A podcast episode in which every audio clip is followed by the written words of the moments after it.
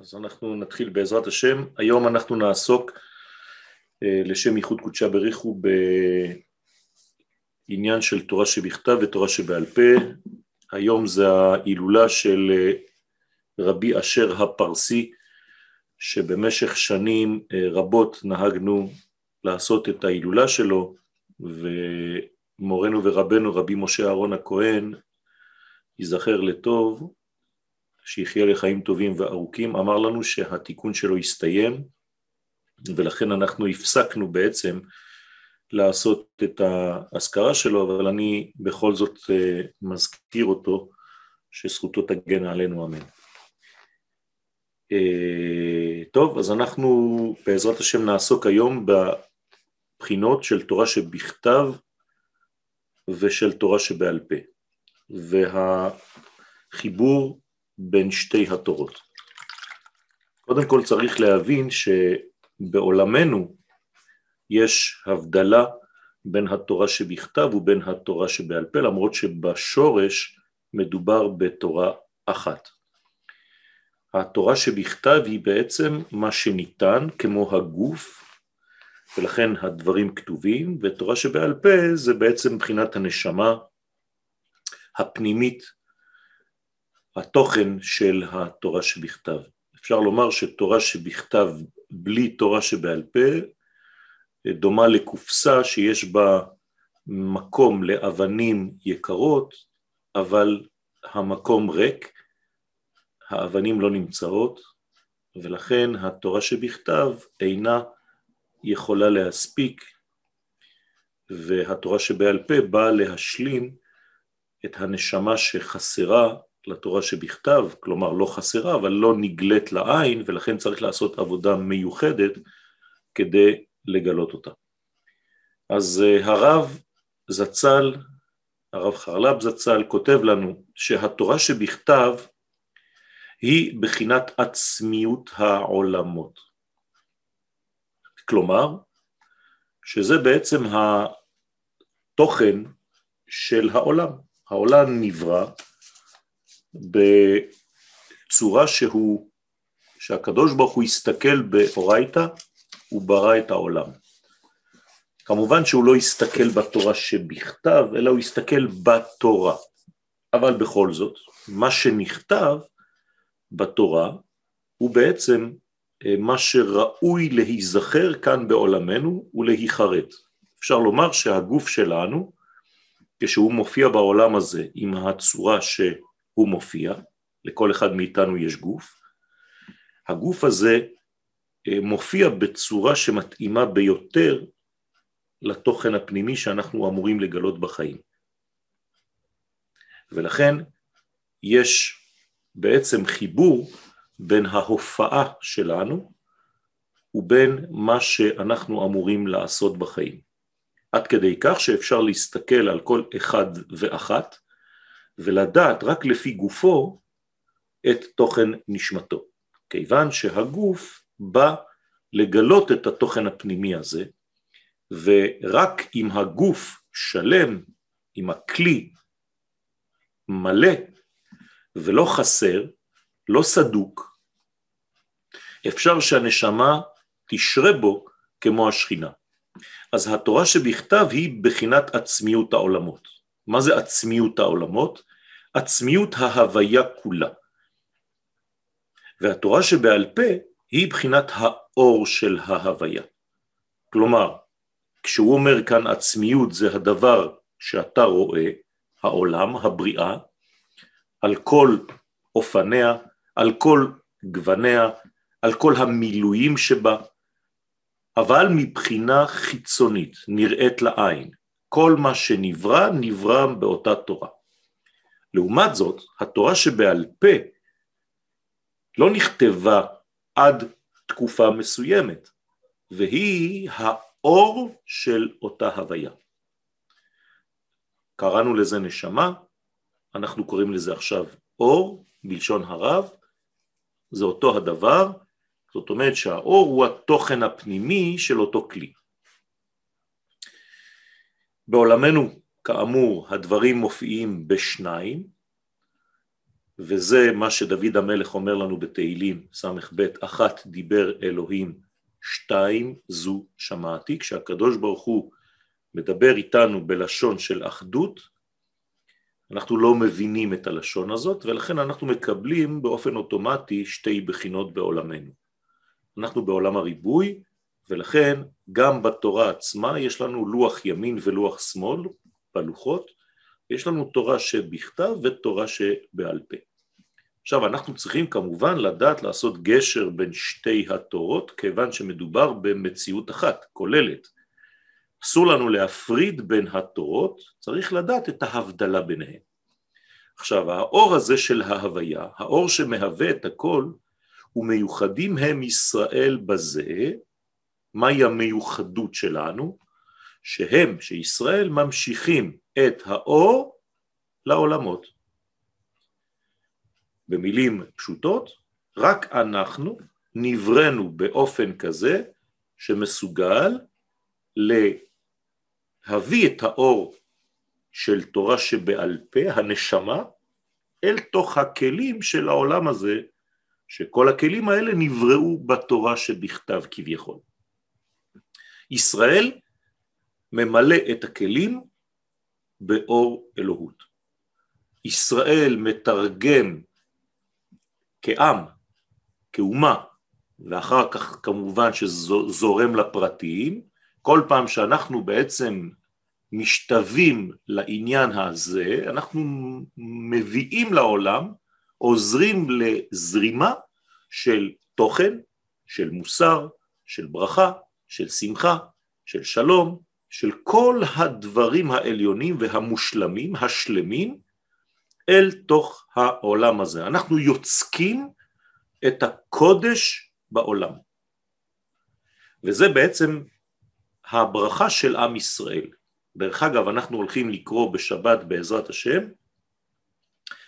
אה, פסוק שמלמד אותנו את הדבר הזה, נכון? אנחנו עוסקים בשבת הזאת, בשבת החודש הזה לכם, ראש חודשים, ראשון הוא לכם לחודשי השנה, פירושו של דבר שהקדוש ברוך הוא נתן לנו אפשרות לקדש את הזמנים.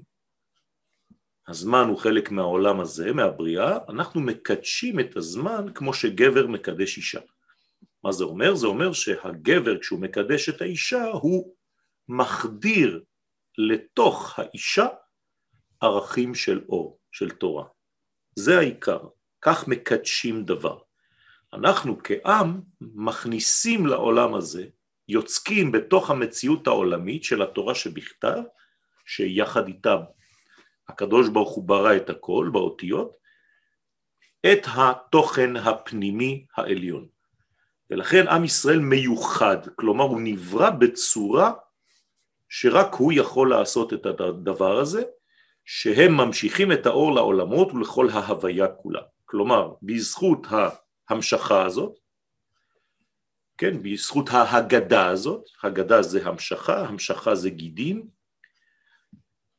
להגיד בבוקר חסדך, זה לא להגיד בפה, זה לשון גידים, בצרפתית גידה או גייד באנגלית, זאת אומרת שאנחנו מביאים כמו הגידים שבגוף, מזרימים בעצם את כל התוכן הפנימי לכל האיברים.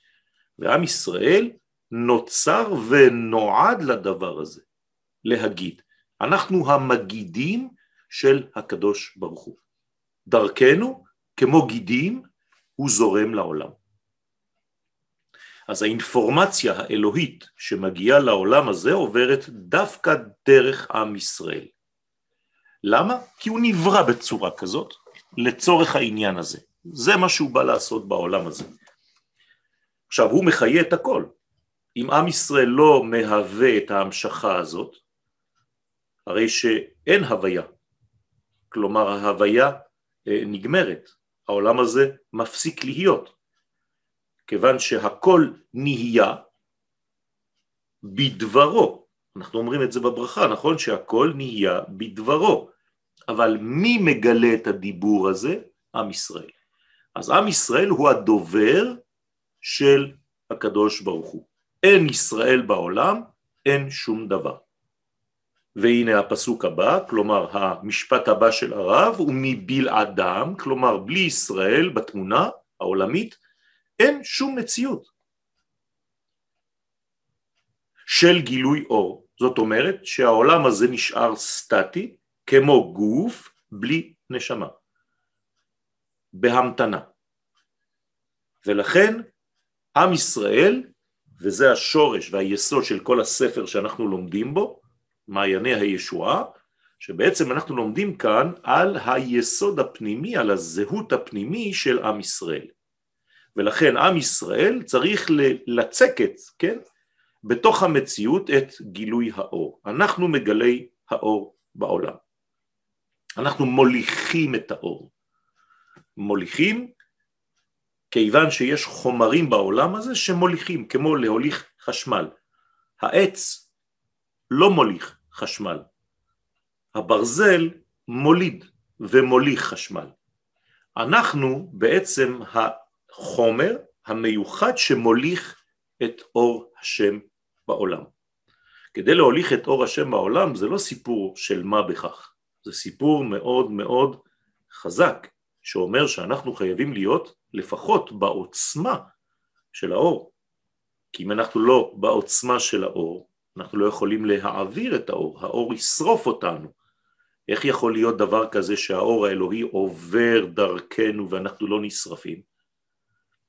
זה בגלל שתוכנתנו, הקדוש ברוך הוא הכין אותנו במצב כזה, בצורה כזאת, שהחומר שלנו יכול לספוג את האור האלוהי העליון מבלי להישרף, מבלי להיכחד. זאת העוצמה של עם ישראל. קוראים לזה נגד, כמו האישה שנקראת עזר כנגדו, הנגד, כן, resistance לאור. אם אני רוצה להעביר פלוס למינוס, אני חייב שתהיה לי באמצע נגד. אם האור עובר ישר לכלי, זה נקרא קצר, כי ה distance קצר. לכן בין האור לבין הכלי יש מה שנקרא נגד. וכשיש אור חזק מדי, מה קורה? הנגד קופץ. זה עם ישראל. כל פעם בהיסטוריה שקפץ הנגד כדי לא להחריב את העולם, כדי לא לשרוף את כל המערכת החשמלית, אז הנגד פשוט צריך לחזק אותו ולהביא אותו מחדש למצב שיכול לסבול את האור ולהעביר את עוצמתו. יתר על כן... אפשר לשאול משהו? בוודאי. אם, אם הנג, כשהנגד קופץ זה קצר, אז מתי זה שבירה של הכלי? או שהוא נסדק או שהוא נשבר? כל פעם שאנחנו במצב של חטאים, אנחנו בעצם אה, אה, זו, גורמים לאותו קצר, לקצר כזה עולמי, והקדוש ברוך הוא ששומר על עולמו, כן, מעביר את ה... במרכאות את המכה למי שרק הוא יכול להיות מסוגל להכיל את המכה הזאת. למשל במסכת שבת בין כל הלחשים, יש לחשים של אה, רפואות. אנחנו אומרים מילה וזה מרפא. אז בשבת אסור לעשות את הדבר הזה כי יש כל מיני שמות קודש שאסור להשתמש בהם בשבת לצורך רפואה. אבל הגמרא מספרת על מחלה אחת שנקראת אה, סיקרה והיא יוצרת בגוף איזה מין קיב של מוגלה. פצע מאוד מכוער, ומשם בעצם יוצאת המוגלה הזאת, מצד אחד זה מגעיל מאוד, מצד שני כל הרע יוצא מאותה נקודה, מאותו מקום. עכשיו שואלים חז"ל איפה ממוקד אותו מקום מוגלתי, התשובה היא במקום שהגוף יכול לסבול. שלא יהיה חז ושלום מצב שהמוגלה הזאת תהיה במקום רך מדי, שלא יוכל לסבול את זה, ואז הפצע חז ושלום הופך להיות ממש סכנת חיים. אותו דבר, חז"ל אומרים לנו שהמוגלה של העולם נמצאת בישראל.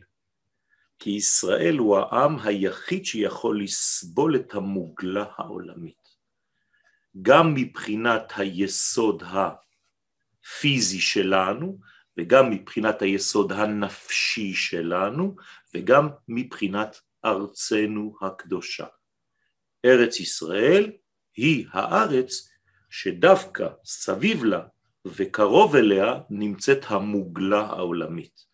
ולכן רק המקום הזה מקבץ דווקא בתוכו את הרשע הגדול, כי משם הוא עתיד לצאת וכל העולם יהפוך להיות עולם בריא, כמו המוגלה שיוצאת מהגוף.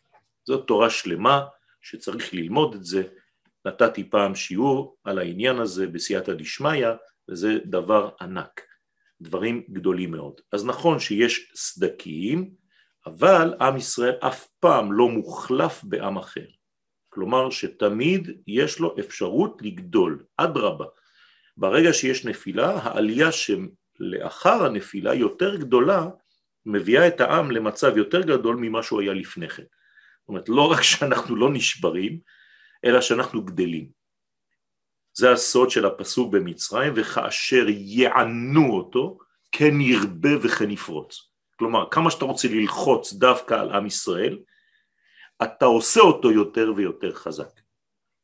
לכן תודה רבה לכל האויבים שלנו, שבמשך הרבה שנים לחצו עלינו, ועשו אותנו כל כך חזקים היום בלי עין הרע.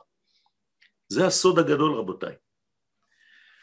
ממש בגוף האדם, אם אתה לוחץ הרבה זמן על אותה נקודה, ואני חוזר על הפעולה הזאת במשך יומיים, בסוף יצמח לי כאן אור חזק מאוד, שהוא נגד אותה מכה שאני כל הזמן עושה, כי זו תגובה של בעצם הישרדות. אז עם ישראל יודע לשרוד, כי הקדוש ברוך הוא ברא אותו עם התוכן המיוחד הזה.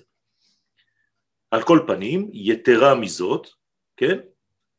יתר על כן, יש ביד ישראל כוח לאחד ולמזג את עצמיות ההוויה עם האור שבתוכך לחטיבה אחת.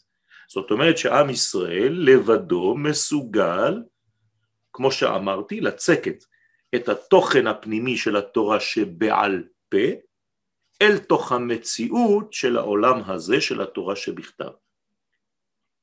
לא רק שאנחנו מחברים, אלא ממזגים אותם. מה זה למזג? למזג זה להביא חלק מכאן וחלק מכאן ולעשות בעצם כמו מזגן, מזג אוויר שהוא ידידותי לעולם, לחברה האנושית. רק אנחנו מסוגלים למצוא את הנוסחה המדויקת שממזגת את העצמיות של ההוויה, כלומר את החומר העולמי, עם האור שאמור לגלות ולהתגלות בתוך אותה מדרגה. ואנחנו עושים הכל למדרגה אחת עד שמי שמסתכל הוא לא מבין, הוא לא רואה, אבל הכל חי בהרמוניה. כלומר במיזוג. מבחינה קבלית, לפני שהספירות, שהן בעצם היסוד של עולמנו, אה, הגיעו למצב של בניין בריא, מה זה בניין בריא? אה, אה, של שלושה קווים. אתם רואים בציור של הספירות, תמיד מסדרים אותן בצורה של קו ימין, קו שמאל וקו אמצעי, נכון? ככה בנויות הספירות. יש לנו בצד ימין חוכמה, אחרי זה יש לנו חסד, ואחרי זה יש לנו נצח, בצד גוש, כן, בצד השלילי של המציאות כביכול, שהוא הצד החוסם, שנותן גבולות לדברים, הוא חייב להיות גם כן, יש לנו את הבינה, את הגבורה ואת ההוד. ובקו האמצעי יש לנו את הכתר, את הדעת, כן, פעם סופרים, פעם לא סופרים, את התפארת, את היסוד ואת המלכות. זה נקרא בתורת הקבלה חכן, בגה ודתי. הדתי הוא באמצע. דתי זה ראשי תיבות, דעת, תפארת ויסוד. או ברבים, אם אתה מוסיף את המלכות, דתיים. כלומר, הדתיים צריכים להיות באמצע. וזה הסוד של ג' קווים. עכשיו, כשאנחנו מדברים על ג' קווים כמו שציירתי אותם עכשיו, זה מלמד על עולם התיקון. אבל לפני כן היה עולם מקולקל, והעולם המקולקל הוא תוצאה של עמידת הספירות בחד סמכה. מה זה בחד סמכה? במקום שתהיינה ספירות ימין, שמאל ואמצע, כל הספירות היו אחת מעל השנייה. מה קורה? אם אחת מתפוצצת, כל הספירות נופלות. ולכן זה היה בעצם השורש לשבירת הכלים. כמו במערכת חשמלית, אם אני שם רק חוט אחד ומלא מלא מלא מלא מלא נורות, אם אחת מתפוצצת, כולן מפסיקות לפעול. אבל אז מה עושים בחשמל? עושים בעצם קווים שונים, אותו דבר כמו בספירות. והקווים השונים האלה הם ממזגים את החסד עם הלעומת. כלומר, אני חייב עכשיו למצוא מודל מרכזי, כי הקדוש ברוך הוא נמצא רק באמצע. כך אומר המהר"ל מפראג, אל תחפש את הקדוש ברוך הוא בצדדים, אתה לא תמצא אותו לא בחסד ולא בגבורה, תמצא אותו בתפארת. לכן בקבלה שם הוויה הוא תמיד בתפארת. זה אומר שאנחנו צריכים לחפש כל הזמן את דרך המלך, דרך המלכות, כמו שקרא לה הרמב"ם, זו הדרך המרכזית, אבל כדי להגיע למרכז אני צריך ימין ושמאל ואז תפרוצי, ימין ושמאל תפרוצי, ואת השם תעריצי. אז אנחנו עכשיו אומרים שזה המיזוג של התורה שבכתב מצד אחד, של התורה שבעל פה מצד שני, באופן שגם ההוויה עצמה תהיה בבחינת אור. אז מה אנחנו עושים? אמרתי לכם שלא רואים הבדל, נכון? אז אם לא רואים הבדל, רואים פשוט עולם מואר, עולם מלא אור. עד כדי כך שלא יודעים איפה האור ואיפה הכלי. זה כבר לא חשוב. כשאני מסתכל עליך, כשאני מסתכל עלייך, אני רואה בעצם חטיבה אחת, עם חיוך יפה ועם אה, אור על הפנים, אני לא הולך להגיד זה הגוף וזה הנשמה, זו מדרגה אחת.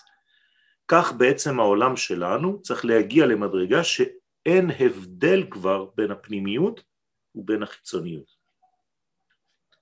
וכשאני מסתכל בעצם, אני מסתכל על מדרגה שלמה, ואז אין הבדל. קוראים לו הוא. משה רבנו, לא אומרים נשמת משה או גופו של משה. למה? כי הפנימיות והחיצוניות אותו דבר. ולכן הוא זכה שיקראו לו פעמיים בתורה, משה, משה. כשקוראים לבן אדם פעמיים בתורה, זה אומר שהפנימיות שלו והחיצוניות שלו, ועכשיו אני אשתמש במילים שלנו, התורה שבעל פה שלו והתורה שבכתב שלו, מאוחדים. הכל בחטיבה אחת. ולכן הכל הופך להיות בחינת אור, גם העולם עצמו, החומרי. אנחנו כבר לא רואים את ההבדל.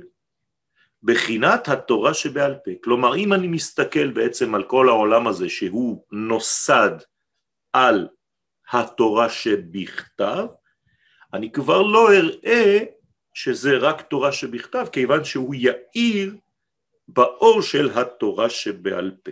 מה זה אומר? חוץ מאשר סמנטיקה, זה אומר שכשאני אסתכל על הכוס שאני כאן שותה, במשך השיעור, אני כבר לא רואה רק את החיצוניות, אני בעצם שותה את הנשמה של הנוזל. גם יחד עם הנוזל, ואני מודע לזה. זה לא שאני שותה ואחרי זה אני אומר כן, אבל יש ניצוצות, למדתי, אמרו לי, לא. אני פשוט שותה את הניצוצות יחד עם הנוזל הזה. עכשיו, אם השתייה והאוכל שאני אוכל היו במצב כזה, מה לא היה קורה בעולם שלנו? לא, לא היינו, חוץ מכבודכם, הולכים לשירותים. עצם זה שהולכים לשירותים, זה אומר שיש לנו בעצם יציאות שהן לא חלק ממה שהיינו צריכים לשמור בגופנו. האם בהיסטוריה שלנו היה מצב כזה? כן, במדבר. במדבר לא הלכו לשירותים במשך 40 שנה. כך כתוב בגמרא, ועד כדי כך ששאלו כיצד מכניסים ואינן מוציאים, ככה שאלה בגמרא. תשובה, כיוון שכל מה שהם אכלו היה נבלע באיברים באופן מוחלט. לא היו שאריות, לא הייתה חיצוניות, לא הייתה צואה, מלשון חיצוני צא. אם היינו מצליחים לאכול עד היום בצורה כזאת, כלומר להפנים דברים בצורה כזאת, לא היו לנו בעיות של עיכול, בעיות של מערכת עיכול, כיוון שהכל היה נבלע באיברים כמו לחם אבירים, על שמו שהוא נבלע באיברי האדם. לכן קראו לו לחם אבירים, אני כמובן מדבר על המן. אבל זה לא היה רק במדבר. הרב אזולאי אומר לנו שהפירות של ארץ ישראל יותר גבוהים מהמן שירד במדבר. אז יש לנו בעצם את אותו אוכל, את אותה תזונה, רק שצריך לכוון בצורה נכונה כדי להבין את היסוד הפנימי הזה. ולכן אין כבר הבדל בין תורה שבכתב ובין תורה שבעל פה. והתורה שבעל פה עצמה, כלומר הנשמה, תהיה גם היא לבחינה עצמיות ההוויה. היא תהפוך להיות בעצם מהווה את הכל בלי שום הפרעה, כן? בלי שום מלחמה. כשיש שניים יש מלחמה. כשיש אחד, כשהכל מאוחד בהרמוניה, ממוזגים אחד בשני, אין כבר שום בעיה, ולכן הכל הופך להיות מציאות אחת. יש בזוהר הקדוש אה, שם של אה, יצור חי, מאוד מאוד קטן, שהאריזל השתמש ביצור הזה כדי להסביר לנו מה קורה בעצם בעולם הגבוה ביותר שנקרא עולם האצילות. אומר לנו שאם תסתכלו על היצור החי הזה, אתם תראו אותו הוא שקוף. רואים את כל האיברים הפנימיים שלו, כי אין לו בשר או עור שמסתיר. אומר הארי הקדוש, ככה זה בעולם האצילות. איהו וחיוי וגרמוי חד בהון. בארמית, בעברית, הוא, הכלי והאור, הכל אחד. תדמיינו לעצמכם בעצם את אדם הראשון כמו פרספקס, הכל שקוף, ואין כבר עיוורון, עור מלשון עיוור, כן? כותנות אור זה כותנות של עיוורון, ולכן אנחנו חוזרים למצב של כותנות אור באלף. אני זוכר כשהגענו לארץ ואחד מהילדים שלי שיחיה, לקחתי אותו לרופא עיניים בירושלים והמתנו בתור ועל הדלת היה גם רופא אחר, אומר לי אבא למה הרופא הזה הוא עיוור? היה כתוב רופא עור, הוא קרא רופא עיוור. אמרתי לו בני היקר אתה עכשיו גילית את הסוד העמוק ביותר, העור שלנו זה העיוורון שלנו. אז אמרת נכון, זה רופא עיוור כי כל העולם הזה עיוור, אבל זה רופא עור. הסברתי לו מה זה העור ומה היה האור שלפני. אז אתם רואים שיוצא מהילדים פשוט חידושים כאלה שאפשר להשתמש בהם. אז התורה שבעל פה עצמה תהיה גם היא לבחינה עצמיות ההוויה. ואז מה יקרה? שימו לב עכשיו, יש לנו טרנספורמציה ברמה עולמית, קוסמית. מה? והיה, קודם כל לשון שמחה, כל פעם שהפסוק מתחיל ב"והיה" זה שמחה, אז מה, מה השמחה פה? מספר בני ישראל, עכשיו מספר זה גבול? כן, מספר זה גבולי. אם אני אומר מספר זה מספר, זהו, נגמר. אבל כאן, והיה מספר בני ישראל ככל הים אשר לא יימד ולא יספר. כלומר, מספר שאין לו מספר, שאי אפשר למדוד אותו, לא יימד זה מלשון מדידה. במילים אחרות, אומר לנו הנביא הושע, שיגיע זמן שעם ישראל יהיה בעולם כמו החול שבים, שאי אפשר יהיה לספור אותו. אתם זוכרים מה רצו לעשות לנו בגטאות? להפוך אותנו למספרים. לכן שמו לנו מספרים על הידיים. יגיע זמן שאנחנו נהפוך להיות שמות. לכן קוראים לזה יד ושם, יד ושם. השמות שלנו יהיו גדולים יותר מהמספר. כלומר, אנחנו נהיה במספר, אבל אי אפשר יהיה לספור אותנו, כיוון שהמספר שלנו יהיה מספר סודי, פנימי, שהוא למעלה מן המספר. יכול להיות דבר כזה? אז הנה, זאת הנבואה של הושע הנביא. והיה מספר, מספר, בני ישראל, כמו החול של הים, יש מספר, אבל אתה לא יכול לספור. אשר לא יימד, אי אפשר למדוד אותו כבר, מרוב שהוא יהיה גדול, ולא יספר, לא יוכלו לספור אותו, הוא יהיה למעלה מן המספרים. מה נמצא למעלה מן המספרים? האותיות. בקבלה המספרים זה הדבר הנמוך ביותר, למעלה מן המספר נמצאות האותיות. למעלה מן האותיות מה יש? תגין. למעלה מן התגין יש נקודות. למעלה מהנקודות יש טעמים. זאת אומרת שאנחנו עולים, עולים, עולים, עולים עד הטעם העליון שכבר אי אפשר לדבר בכלל. ולכן המספר שהוא עצמיות ההוויה, עכשיו תשימו לב, הוא לקח את המילה מספר והוא קושר את המילה הזאת לתורה שבכתב, הרי אמרנו שעצמיות ההוויה זה תורה שבכתב, נכון? אז המספר, כלומר הגבול, זה תורה של העצמיות של ההוויה, כלומר תורה שבכתב, שהיא בגבול ומידה. תחזרו למעלה למעלה למעלה בשיעור. אוריאל, אתה יכול לחזור למעלה, בבקשה? עוד, עוד, עוד, עד סוף השיעור, למעלה, למעלה, למעלה, למעלה. הנה, התורה שבכתב היא בחינת עצמיות העולמות. אתם רואים? זאת אומרת שהמספר זה כמו תורה שבכתב. בואו נחזור למקום שלנו עכשיו, בבקשה. תודה רבה. אז עצמיות, המספר, לא, לא, לא, ירדת יותר מדי, הנה, המספר שהוא עצמיות ההוויה, כן? שהיא בגבול ומידה, תשימו לב עכשיו מה הוא אומר, שהתורה שהיא כתובה, תורה שבכתב, יש לה גבול, כיוון שזה מתחיל באותיות ונגמר. יהיה לבחינת האור, כלומר אתה תגלה בתוך התורה הזאת, הכביכול מוגבלת, את הבחינה הבלתי מוגבלת. כלומר המניין ומה שמחוץ למניין יהפכו להיות דבר אחד, לבחינת אור שאין לו מידה ואין לו גבול. עכשיו איך אפשר להגיע למצב כזה? פשוט מאוד, במקום לקרוא רק את האותיות השחורות, אנחנו נקרא גם את הלבן שבין האותיות. ואז אנחנו נשמע בעצם את השיעורים של השקט, לא את השיעורים של הדיבור.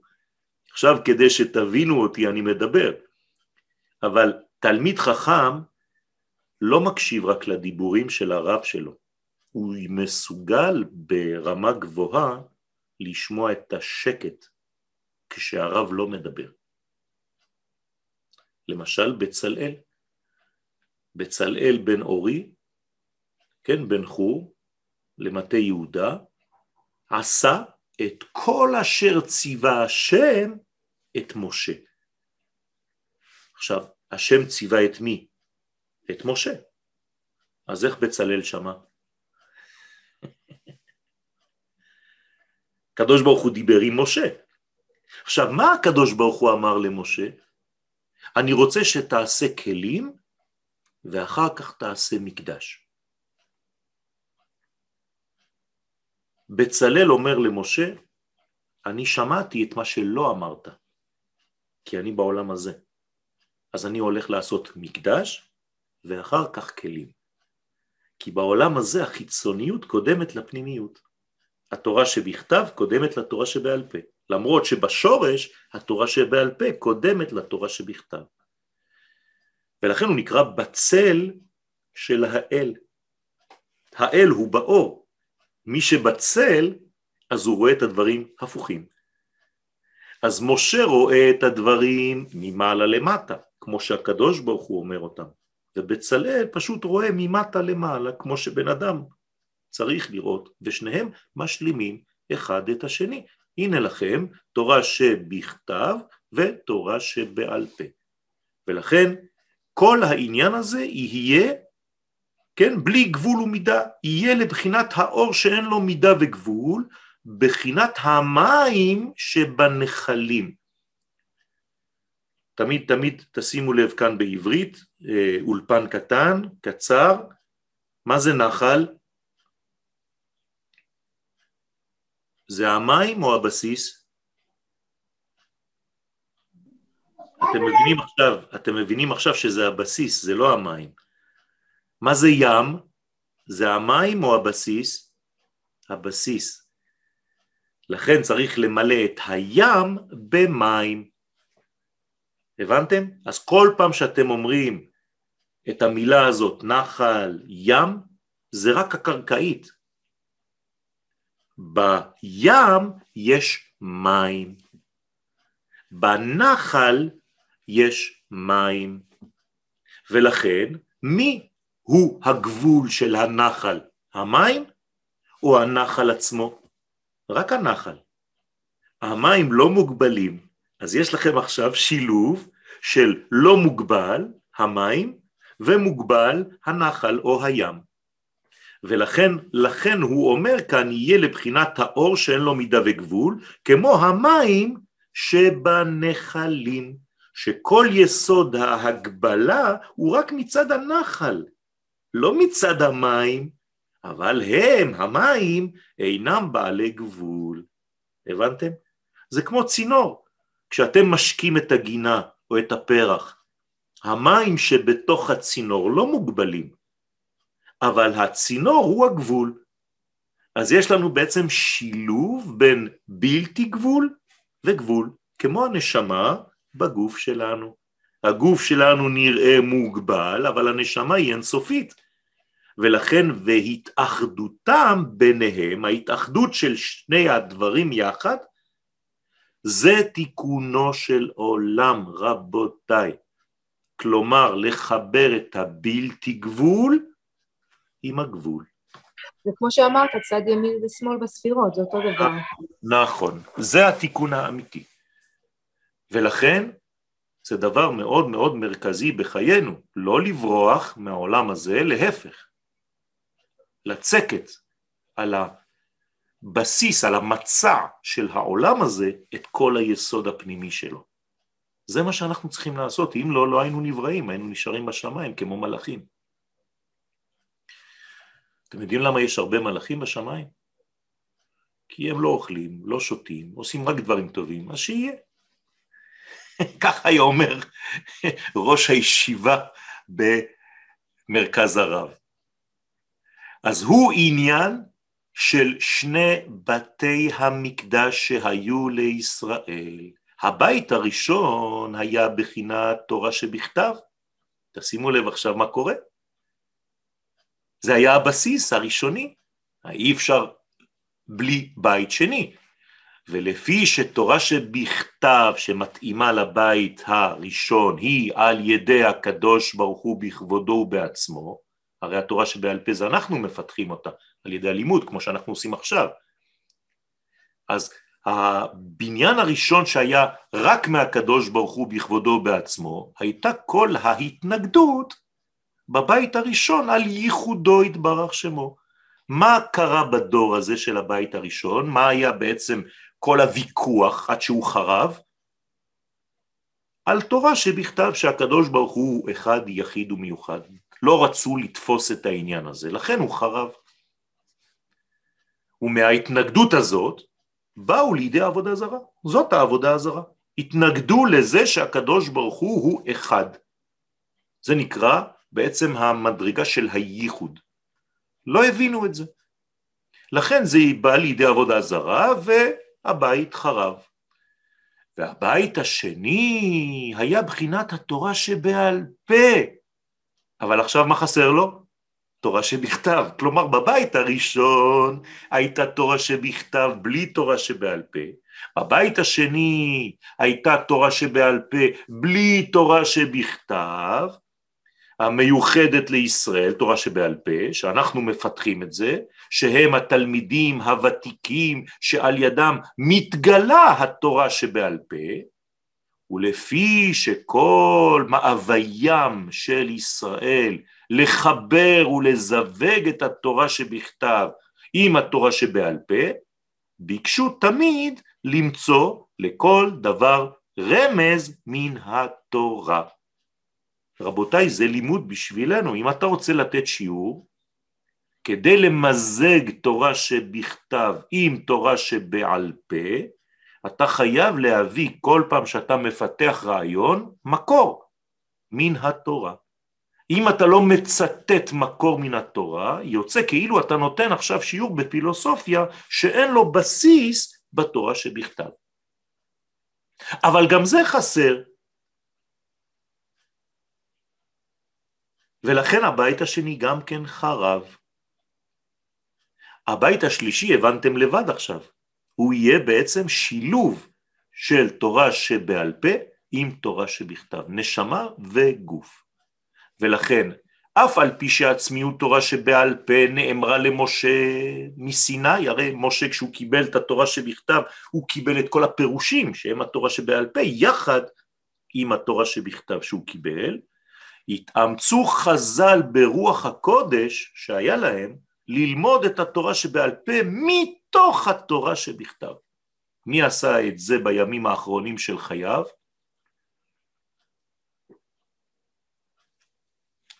הגאון מווילנה, עליו השלום, בימים, בשנים האחרונות של החיים שלו, הוא פשוט פתח את התורה שבכתב, וקרא, וידע את הפשט, את הרמז, את הדרש ואת הסוד של כל פסוק ופסוק. דברים שאי אפשר בכלל להבין אותם. איך הוא עשה את זה? פשוט. למה הוא עשה את זה? כדי לחבר כל רגע ורגע את החידושים שלו בתורה שבכתב.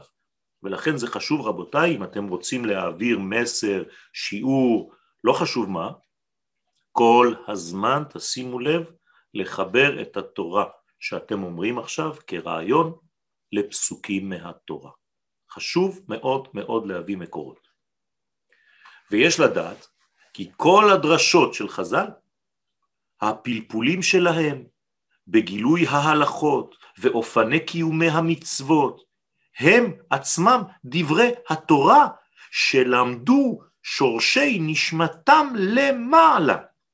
כלומר כשתלמיד חכם נותן שיעור כאן למטה הוא בעצם רק חוזר על שיעור שהוא כבר למד בעולמות העליונים לפני שהוא הגיע לעולם הזה. מתי? במעמד הנבחר במעמד הר סיני. בהר סיני למדנו כולנו את התורות המתאימות לנפש הפרטית שלנו. כן, היום הגיע בחור, תלמיד חכם, אה, אליי, ושאל אותי, כן, אה, אם אני רוצה ללמוד איתו באיזושהי חברותה מיוחדת, אז אמרתי לו, מה מתאים לך? אז הוא אומר לי, אני מצאתי בכל הספרים ספר אחד שהכי הכי מתאים לי. וכמובן הדבר הזה בא לידי ביטוי בגלל שהוא בעצם משורש נשמת אותו רב שכתב את אותו ספר. אז ספר עמוק מאוד, כן? הלשם, אם שמעתם עליו, כן, אז הלשם הוא בעצם מדרגה, מדרגה מאוד מאוד פנימית, וכנראה שלבחור הזה יש שורש מאותו אחד גדול, ולכן התורה שהכי מדברת אליו היא התורה הזאת. וכך בעצם מוצאים את הרב שלכם בחיים. רב זה לא רק מי שבא ומלמד אתכם אה, חידושים ונותן לכם כל מיני אינפורמציות. זה פשוט אתה מרגיש שאתה מחובר לדברים כאילו אתה בעצמך יכול לומר אותם. כאילו זה, זה התורה שלך, זה שייך לך. וזה הרב שאתה צריך לדבוק בו. כי אין אדם למד אלא במקום שליבו חפץ, לא שכלו. אתה צריך להרגיש קשר כמעט אינטימי עם הרב. וזה הרב שבעצם מפרה אותך. אם הרב לא מפרה את התלמיד, אז הוא לא יכול להיות הרב שלו. אמרתי לכם פעם שכשביקשתי ממורי ורבי להיות תלמידו, כן, אם הוא יסכים שאני תלמידו, הוא אמר לי, מה התורה שלי עושה לך? אמרתי לו, כל פעם שאני יוצא משיעור אני מסוגל לכתוב ספר. ממש פשוטו כמשמעו. והייתי כותב באמת טונות של כתבים. אז הוא אמר לי, אתה התלמיד שלי. עכשיו, כל העניין הזה, זה השורשים של הנשמות למעלה, בעת מעמד הנבחר, מעמד הר סיני. ובסדר הזה חידשו כל מה שתלמיד ותיק עתיד לחדש. כלומר, אנחנו רק מביאים את מה שכבר שמענו, פשוט שכחנו, כי אנחנו בעולם השכחה, אבל מי שמעמיק זוכר יותר ויותר. ככל שאתה מפנים בתורה, הזיכרון שלך לא הזיכרון של מה אכלתי אתמול, אלא מה שמעתי בהר סיני שהוא שורש נשמתי. זה הסוד והיסוד, ואתה גם מכיר ויודע בשביל מה באת לעולם הזה. כי מגלים לך בעצם, הנה, הנה, הנה היסוד שלך, הנה התורה שלך. כמו שלציפור יש תורה, כמו שלחתול יש תורה, גם לעם ישראל יש תורה, ובתוך עם ישראל לכל אחד ואחד מאיתנו יש תורה משלו, ששייכת ליסוד שורש נשמתו. ולכן אפשר לחדש שם. מאיפה אתה יכול לחדש? הרי כתוב שאין חדש תחת השמש, אלא בגלל שעם ישראל מחובר למדרגה שהיא למעלה מן המספר, למעלה מן השמש, אז כל החידושים באים משם. הרי אם תישאר למטה, לא תחדש בחיים שלך שום דבר, אתה רק תהיה תוכי שחוזר על דברים שמישהו כבר אחר אמר. החדשנים הם רק מי שבעצם מקשרים את עצמם למעלה מן השמש. בתורת הקבלה למעלה מזעיר אנפין. כלומר, בגימל ראשונות, חוכמה, בינה ודעת. וכל החידושים הללו יחד עם כל הוויכוחים והסברות והנימוקים, כן? כל מה שאנחנו בעצם נלחמים, אתם נכנסים לישיבה, יש 400 איש שצועקים על 400 איש. אי אפשר ללמוד בצורה כזאת. מה זה הבלגן הזה? אנשים שלא רגילים מעדיפים להיכנס לאיזה מין ספרייה, זה דומה יותר לבית קברות. כל פעם שאתה זז משהו, זה לא עובד ככה, זה הפך החיים. החיים זה כל הצעקות האלה של ההתגוששות, של הוויכוחים, של הסברות, של הנימוקים. לפעמים אומרים, אתה נראה עצבני, זה לא עצבים, זה פשוט אש. של כל אחד ואחד שנמסרו למשה מסיני מפיו של הקדוש ברוך הוא. תשימו לב, משה רבנו, הרב שלו זה היה קודשא בריחו. אתם יודעים מה זה? משה, כל מה שהוא מעביר לנו, הוא למד אותו ישירות, פה אל פה, אדבר בו, ולא בחידות.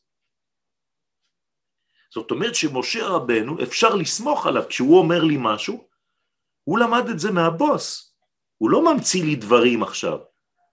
כשמשה רבנו אומר לי בהר סיני, רב לכם שבט בהר הזה, תפסיקו לחיות בחוץ לארץ.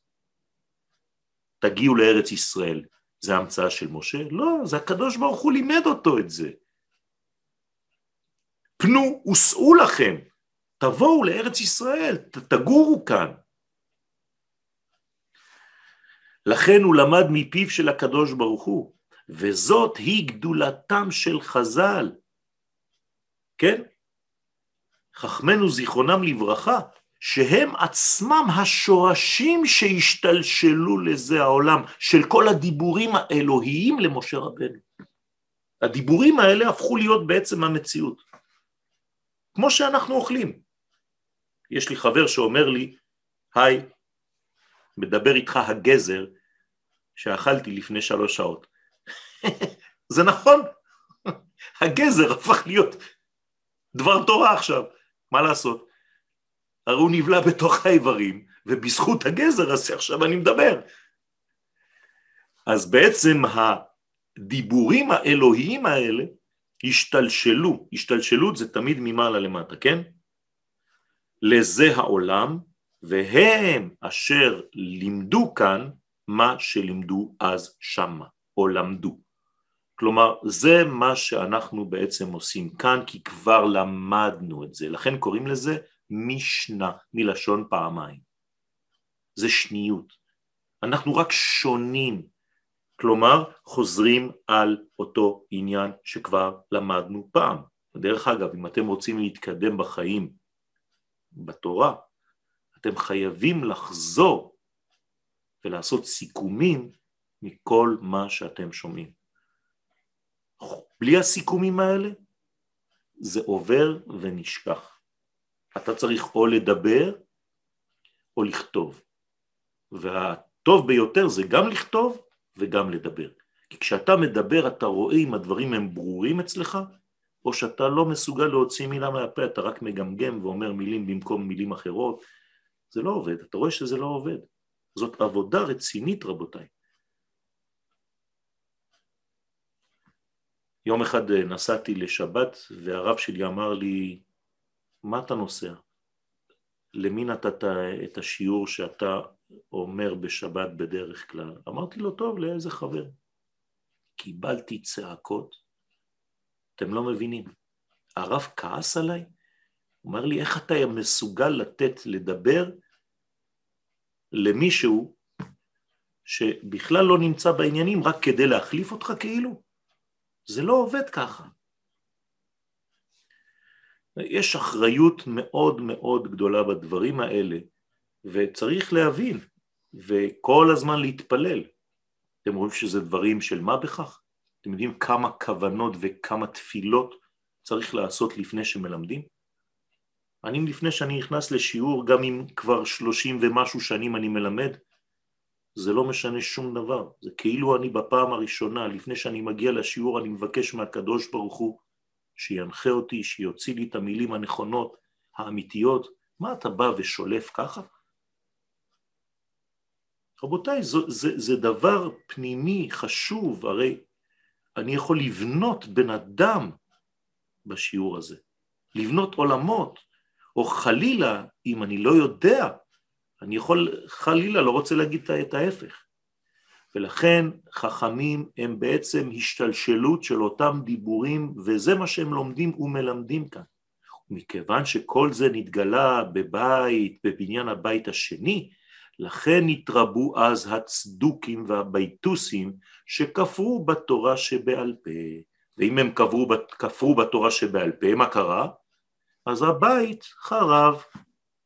ולפי שבבית שני לא נשלם לגמרי אופן הגילוי של התורה שבעל פה, כמו שאמרתי לכם על בית ראשון שלא נשלם הגילוי של בית של תורה שבכתב, בבחינת לאן אנחנו רוצים להגיע, הנה לפסוק הזה של ירמיהו הנביא, ולא ילמדו איש את רעהו. כלומר לא יהיו כבר שיעורים רבותיי, לא בזום ולא באונליין, לא יהיו כבר שיעורים. ואיש את אחיו לא ילמדו, לאמור דעו את השם. למה לא יהיו שיעורים כבר? איזה באסה. לא, כי כולם ידעו אותי למקטנם ועד גדולם. אתם יודעים מה זה לדעת את השם בלשון התורה? זה חיבור, זה אינטימיות. כולם ידעו אותי. זה בעצם העניין. הרבנים צריכים להכין את עצמם לפנסיה. לא יהיו יותר שיעורים, וצריכים לרדת מהעץ הגבוה של האגו. כולם הולכים לדעת את השם, לכן לא צריך להתקמצן כשנותנים שיעורי תורה. תנו את כל מה שיש. כי זה לא מכם, זה הקדוש ברוך הוא. והיה צורך שהגילוי והבירור יבוא על ידי ויכוחים. ומשא ומתן שאחד מתמלא מחברו, לכן סדר הבירור הוא שמתחילה נעשים שונאים זה לזה. תלמידי חכמים, ככה זה בישיבה. אחד לא רוצה לדבר עם השני, ואינם זזים משם עד שנעשים אוהבים זה לזה. ככה זה בין תלמידי חכמים. רבותיי, האנשים הכי קרובים שיהיו לכם בחיים, זה אנשים שלמדתם איתם והתווכחתם איתם, ויצא מיץ ממנו וממך, או ממך. עד שאתה אוהב את השני, כי אתה יודע, אתה כבר לומד בעצם את צורת המחשבה שלו. לקיים מה שנאמר, את והב בסופה. זה סוד מאוד מאוד גדול, שפעם נתתי שיעור על הדבר הזה, אבל זה ממש, אה, כן, בנחל ארנון, ש, שהאויבים של עם ישראל אה, רצו לזרוק אבנים כשעם ישראל עבר, והקדוש ברוך הוא מחץ את שני הערים והם נמחצו שם וזרם דם של כל אויבי ישראל. אז זה נקרא עת והב וסופה, סוד אחד גדול שבעצם אנחנו צריכים להגיע למצב של אהבה בינינו בסוף ההיסטוריה. שמתוך שכל אחד מרגיש בסופו של דבר שבלי החבר שלו, מבלעדי חברו, לא היה עומד על האמת, כי אתה הוספת לי דבר שאני לא הבנתי. אתה גילית לי פנים מהצד השני שלך, שאני אין לי אותם. בגלל זה חוזרת האהבה. רבותיי, אהבה זה לא לחשוב כמו השני, זה להשלים את השני ושהשני ישלים אותך. אפשר שלא להיות מסכימים על דברים, זה בסדר גמור, אבל זה בדיוק אדרבה, אני אוהב אותך, למרות שאתה לא מסכים איתי, כי אתה משלים אותי, אתה נותן לי פן אחר, ואומנם מתוך שמתחילה היו שונאים זה לזה, אם כי השנאה הלזו הייתה שנאה של קדושה, קיים דבר כזה, שכל אחד חתר למצוא את האמת, נסתובבו סיגים, היצר הרע והשטן, לא אכפת לו, הוא רואה שנאה, לא אכפת לו אם זה שנאה של קדושה, הוא לא יודע מה זה שנאה של קדושה, הוא לוקח את זה, הופך את זה לסיגים משנאת קודש זו והייתה לשנאת חינם, והופך את הכל לשנאת חינם. צריך להיזהר רבותיי גם כשאני לא מסכים עם מישהו. וזאת תהיה המעלה הגדולה של הבית של הבניין האחרון, במהרה בימינו. בניין בית המקדש של העתיד, שהוא חיבור שני בתי המקדש. הראשון, תורה שבכתב, והשני, תורה שבעל פה. עיין זוהר, חלק ג', דף רכ"א, עמוד א', עיין שם. אז תתגלה ההתאחדות וההזדווגות שביניהם. כלומר, מה זה בית המקדש השלישי? חיבור, תוצאה, ילד, תינוק, של חיבור הראשון והשני, תורה שבכתב ותורה שבעל פה. והתחברו תורה שבכתב ותורה שבעל פה ביחד, ולא יצטרכו עוד ללמד איש את אחיו ואת רעהו, כי כולם ידעו את השם למקטנם ועד גדולם במהרה בימינו אמן ואמן.